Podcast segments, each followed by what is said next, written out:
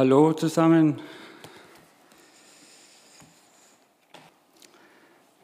Um unseren Bibeltext besser zu verstehen, machen wir zuerst einen Zeitsprung. Wir sind in Jerusalem.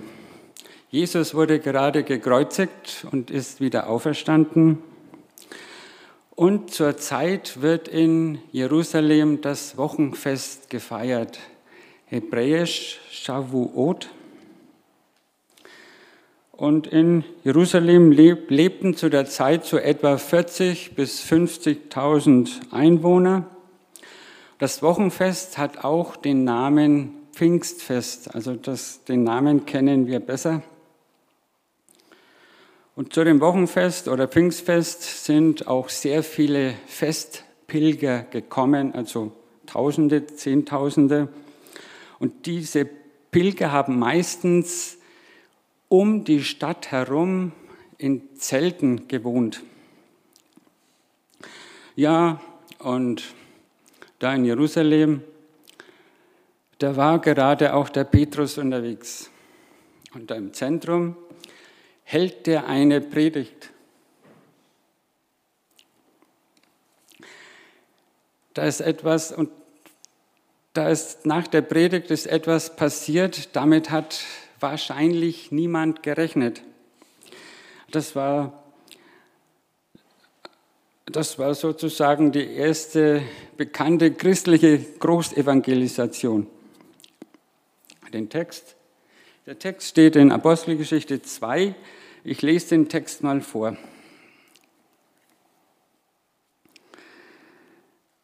Die nun sein Wort annahmen, ließen sich taufen und an diesem Tag wurden hinzugefügt etwa 3000 Menschen.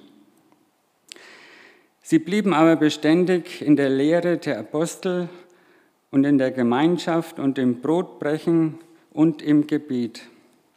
Es kam aber Furcht über alle und es geschahen viele Wunder und Zeichen durch die Apostel.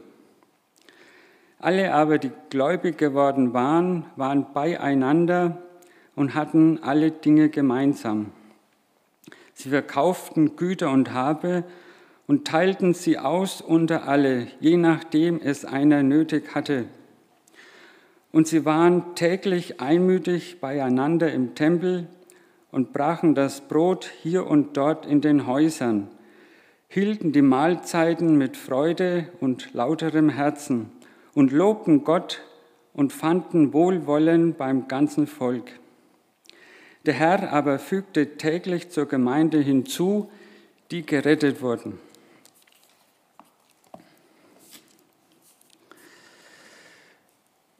Hier wird beschrieben, wie etwas Neues beginnt.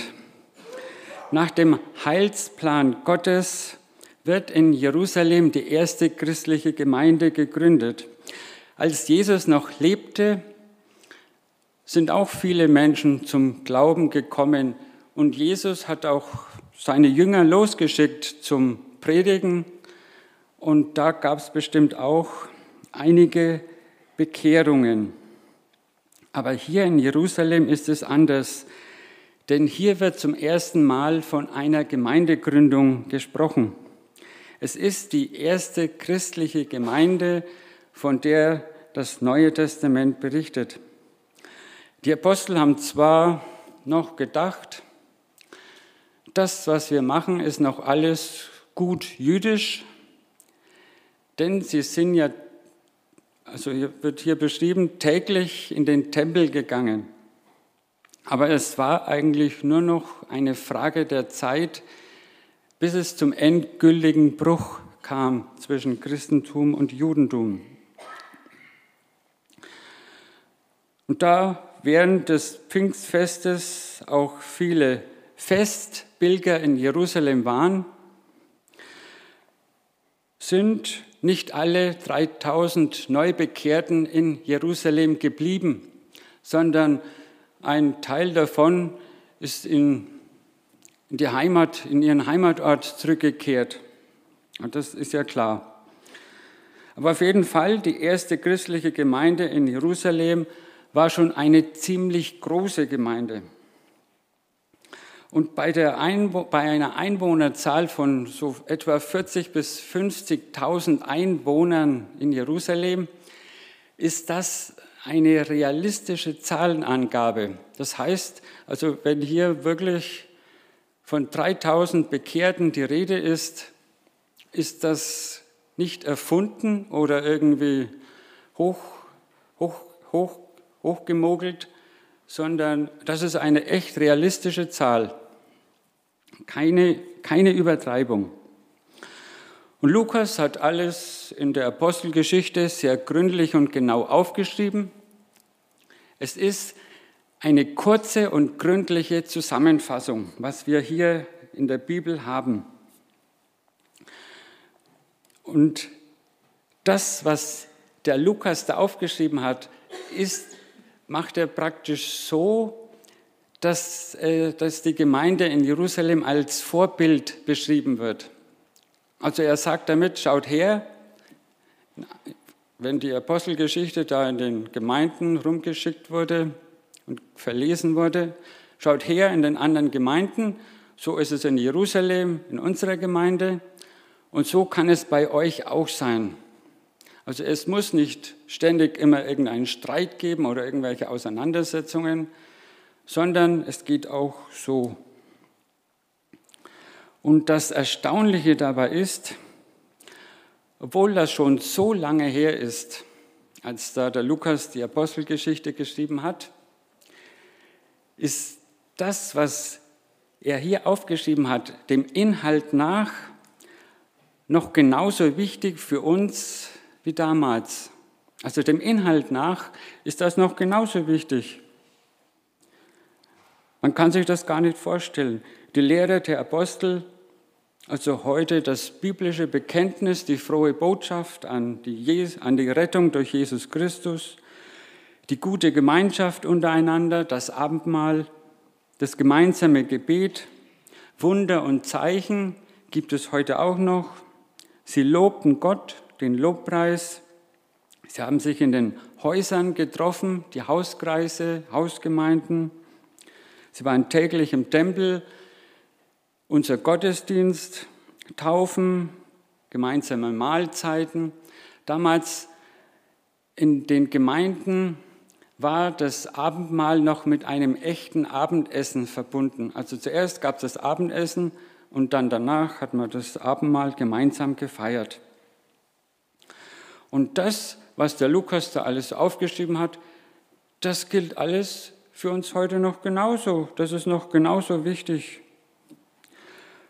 Und was mit, also was mit am allerwichtigsten, als was mit am allerwichtigsten bei der ganzen Aufzählung vorkommt, steht am Anfang und am Ende von dem Text, Vers 41 und Vers 47. Die nun sein Wort annahmen, ließen sich taufen und an diesem Tag wurden, wurden hinzugefügt etwa 3000 Menschen. Und Vers 47, der Herr aber fügte täglich zur Gemeinde hinzu, die gerettet wurden. In beiden Versen steht das Gleiche. Der Herr fügt zur Gemeinde hinzu. Also es ist der Herr, der das macht. Jesus Christus, das ist es. Wir selber können das nicht machen. Wir können keine Menschen retten. Das ist unmöglich.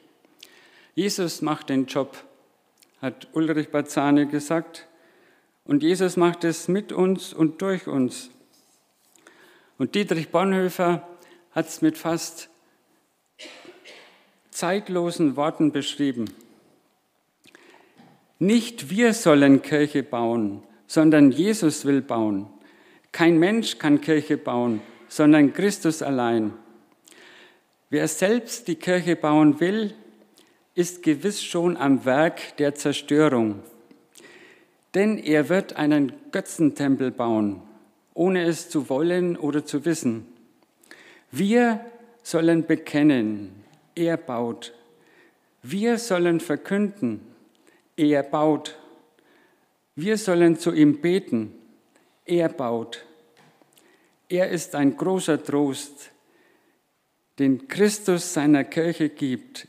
Es ist ein großer Trost, den Christus seiner Kirche gibt. Du bekenne, verkündige, zeuge von mir. Ich allein aber will bauen, wo es mir gefällt. Du Kirche, bekenne, bekenne, bekenne. Christus allein ist der Herr. Von seiner Gnade allein lebst du, wie du bist. Christus baut. Die bekennende Kirche ist die ewige Kirche, denn Christus schützt sie. Der Sieg gehört der Kirche, weil Christus, ihr Herr, bei ihr ist und die Welt des Todes überwunden hat. Frage nicht danach, ob ihr den Sieg seht. Glaubt an den Sieg, dann gehört er euch. Jesus ist der Retter. Er allein kann Menschen retten. Er baut die Gemeinde. Das ist für uns wichtig zu wissen. Für uns ist das zuerst eine Entlastung, denn dieser riesige Druck liegt nicht auf uns. Wir müssen uns nicht anstrengen, damit wir Menschen retten können. Wir, wir schaffen das sowieso nicht. Wir müssen nicht frommer reden, frommer leben, uns frommer verhalten, uns frommer anziehen, das schaffen wir sowieso nicht. Wir schaffen das nicht. Wir können das nicht, sondern zuerst ist es für uns wichtig zu verstehen, was bedeutet das eigentlich für uns Errettung?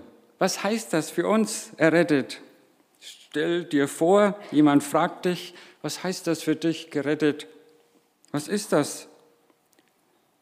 Das heißt, unsere Sünden sind vergeben. Das können wir im Glauben annehmen. Wir müssen nicht in die Hölle. Wir müssen nicht in die Hölle. Gott liebt dich und Gott liebt mich. Und da habe ich ein Bild. Wir, wir sind Gottes Kinder. Was heißt das konkret? Unsere Errettung ist gewaltig. Ich meine, es ist schwierig. Wir können, wir Menschen können uns Gott und das Göttliche nur in kleinen Ausschnitten vorstellen, in Bildern. Aber unsere Errettung ist so gewaltig und groß, dass wir uns das mit unserem Verstand eigentlich nicht vorstellen können. Nur ein allmächtiger Gott ist in der Lage, uns vor der Hölle zu retten. Unsere Sünde und die Macht der Sünde ist so groß, dass nur ein, All, nur ein allmächtiger Gott uns retten kann. Sonst nichts und niemand auf der Welt.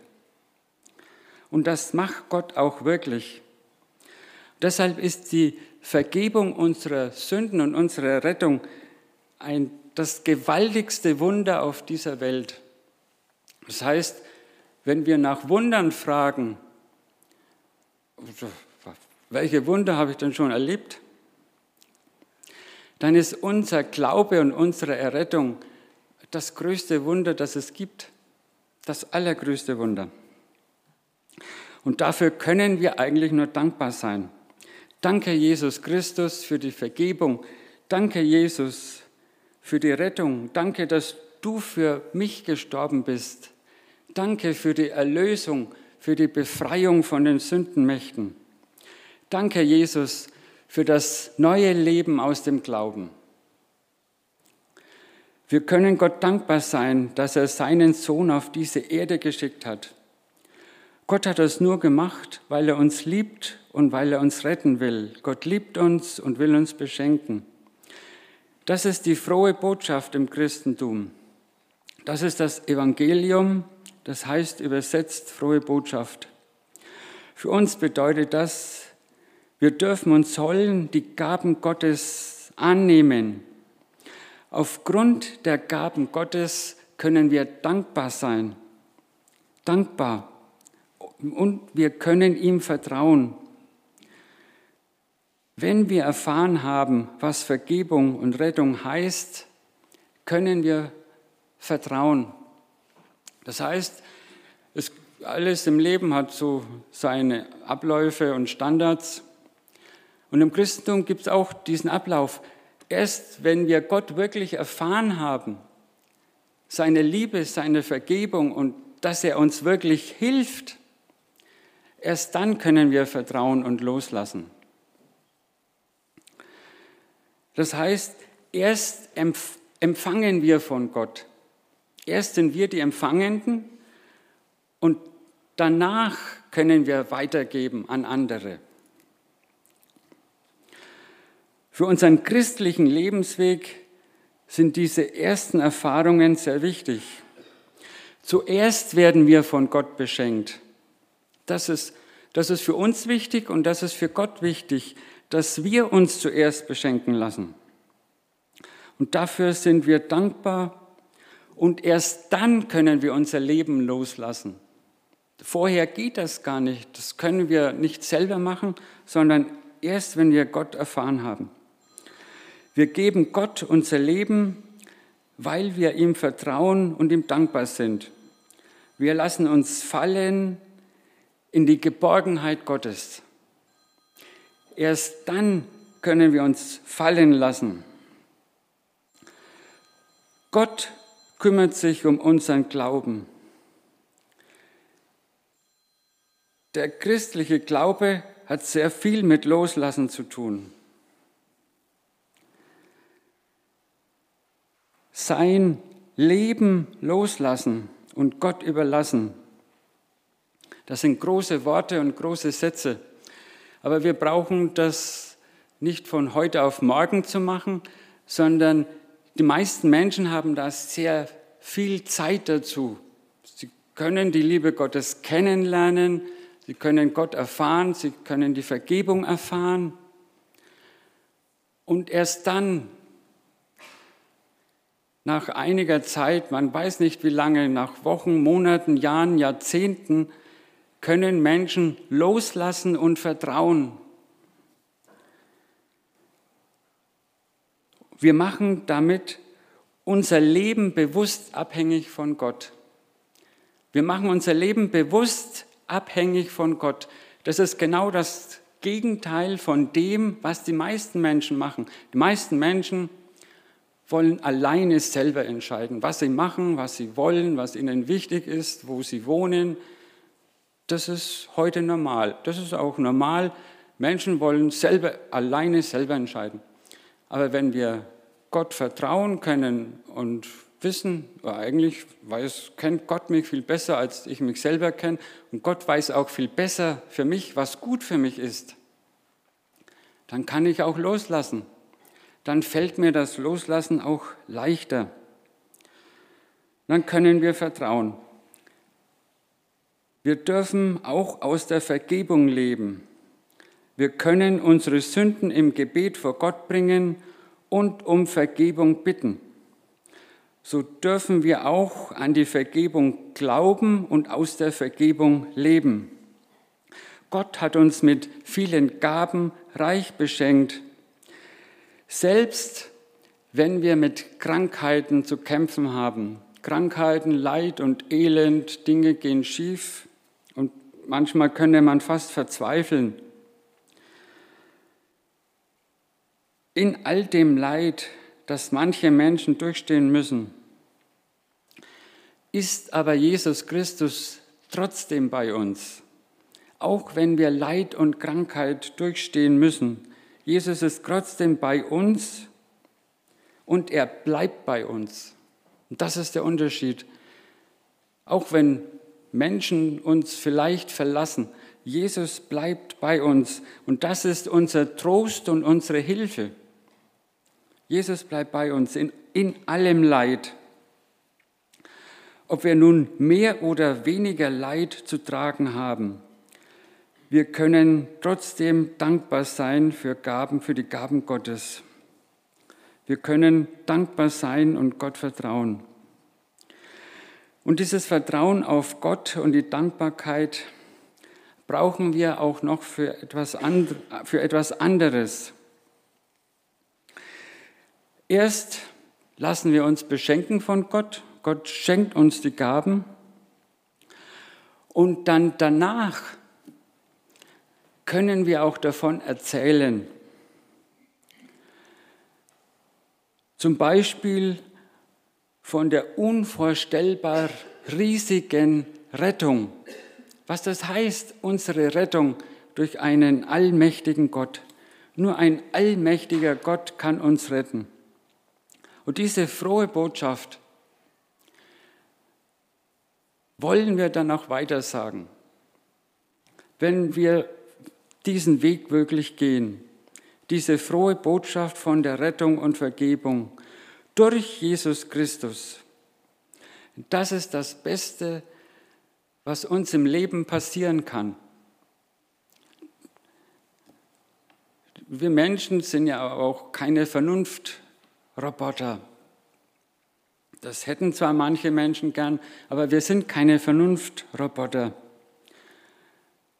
Und deswegen machen, machen wir auch Fehler, und wir denken, das ist wichtig und das ist wichtig und das brauche ich zum Glücklichsein und das ist wichtig und das brauche ich noch. Und wenn ich das habe, dann bin ich richtig glücklich. Man, das ist alles gut und schön, vieles ist auch sehr schön, das ist klar. Aber das, was uns wirklich glücklich macht, ist allein Jesus Christus und unsere Errettung. Und ich denke, wir wollen alle Zeugen Jesu Christi sein. Aber das, das, das Problem dabei ist aber, es gibt Mächte in der unsichtbaren Welt, die wollen das ganz und gar nicht. Die wollen ganz und gar nicht, dass wir von unserem Glauben erzählen. Aber wir dürfen, wenn uns das schon misslungen ist, wir haben Gelegenheiten verpasst oder Gespräche sind nicht so gut gelaufen, dann dürfen wir deswegen nicht aufgeben. Gott schenkt uns noch weitere Gelegenheiten. Gott wird es uns auch schenken, dass unser Glaube wächst. Gott, das steht mehrmals im Neuen Testament, dass Glaube wächst. Das ist auch sowas, das ist normal, das ist ein Standard im christlichen Leben. Zuerst ist der Glaube so klein, wenn man den Glauben mit einem Baum vergleicht, zuerst ist der Glaube so klein, dass man ihn gar nicht sieht. Wie so ein kleiner, kleine, kleines Bäumchen im Gras. Aber nach, den, nach Jahren kann der Glaube fest werden und wachsen und wirklich stark werden. Das will Gott uns schenken. Und auf diesem Weg, wenn unser Glaube wächst, dann fällt es uns auch leichter, über unseren Glauben zu reden, davon zu erzählen und davon zu sprechen. Also wir dürfen uns da nicht selbst unter Druck setzen, ich muss jetzt das machen, ich muss jetzt das machen, ich muss jetzt immer am Arbeitsplatz lächeln und fröhlich sein und dann kann ich richtig vom Glauben erzählen. Sondern das, das dauert oft seine Zeit, bis der Glaube wächst. Erst muss uns Gott das zeigen und dann müssen wir das erfahren und dann müssen wir das verstehen. Dann können wir die Sünde bekennen und dann werden wir noch befreit. Das dauert alles seine Zeit. Aber wenn wir unserem Glauben im Alltag leben, sind wir nach und nach auch bereit, davon zu erzählen. Denke, davon könnten auch manche von uns berichten, was sie so erlebt haben in ihrem Leben, wie das so bei ihnen war. Und dann, wenn unser Glaube fester wird, dann dürfen uns diese bösen, unsichtbaren Mächte auch nicht mehr so blockieren und stören. Das macht Gott auch. Denn unser Glaube, das ist wie ein Schutz, der uns schützt in unserem Leben. Wir können dann mehr von unserem Glauben erzählen. Jesus, Jesus will uns immer schützen und bei uns sein. Aber wenn wir natürlich wochenlang nicht auf unseren Glauben achten, dann hat das auch Konsequenzen auf unseren Alltag. Das ist leider so. Das, davon könnten bestimmt auch viele berichten. Aber wir dürfen unseren Alltag mit Jesus leben. Er ist immer bei uns und er möchte uns reich beschenken. Da können wir wirklich ganz sicher sein.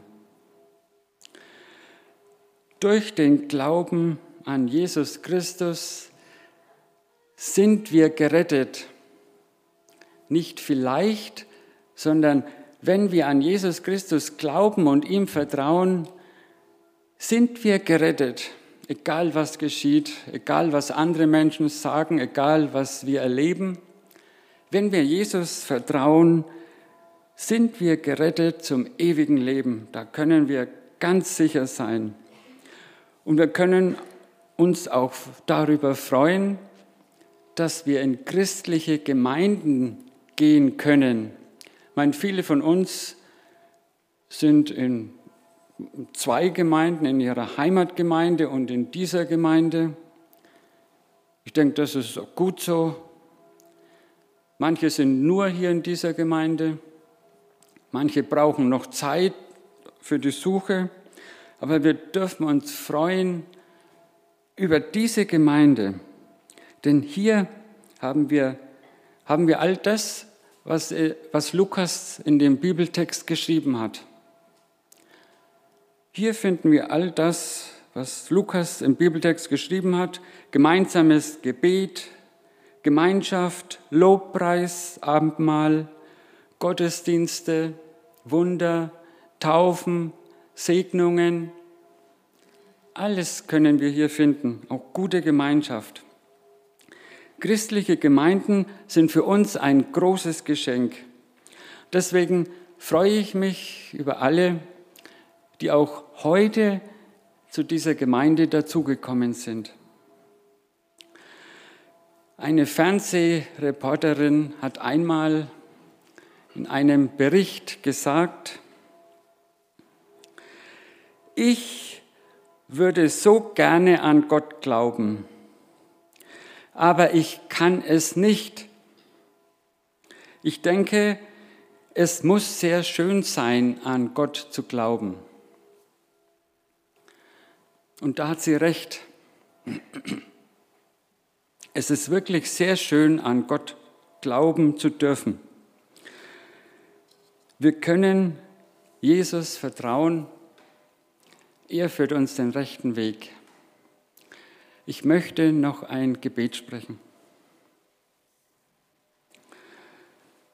Barmherziger Gott, Ich danke dir für die Menschen, die in dieser Gemeinde mitarbeiten. Du kannst jeden segnen, der sich irgendwie einbringt. Danke für alle, die mitdenken und mitbeten. Lass uns doch alle irgendwie ein Zuhause finden bei dir, barmherziger Gott. Nur bei dir sind wir geborgen und finden echten Frieden weil du auch hier unter uns bist, kann diese Gemeinde auch eine geistliche Heimat für uns sein. Auch wenn wir ganz unterschiedliche Menschen sind, können wir doch bei dir in dieser Gemeinde Heimat finden. Du kannst das schenken. Dafür danken wir dir. Lass uns in unserem Leben immer wieder erfahren, dass du bei uns bist. Stärke uns den Glauben, zeige uns und allen, die heute neu zur Gemeinde gekommen sind, wie groß deine Liebe zu uns ist. Amen. Wir wollen noch gemeinsam das Vaterunser beten und wer kann, den bitte ich dazu aufzustehen.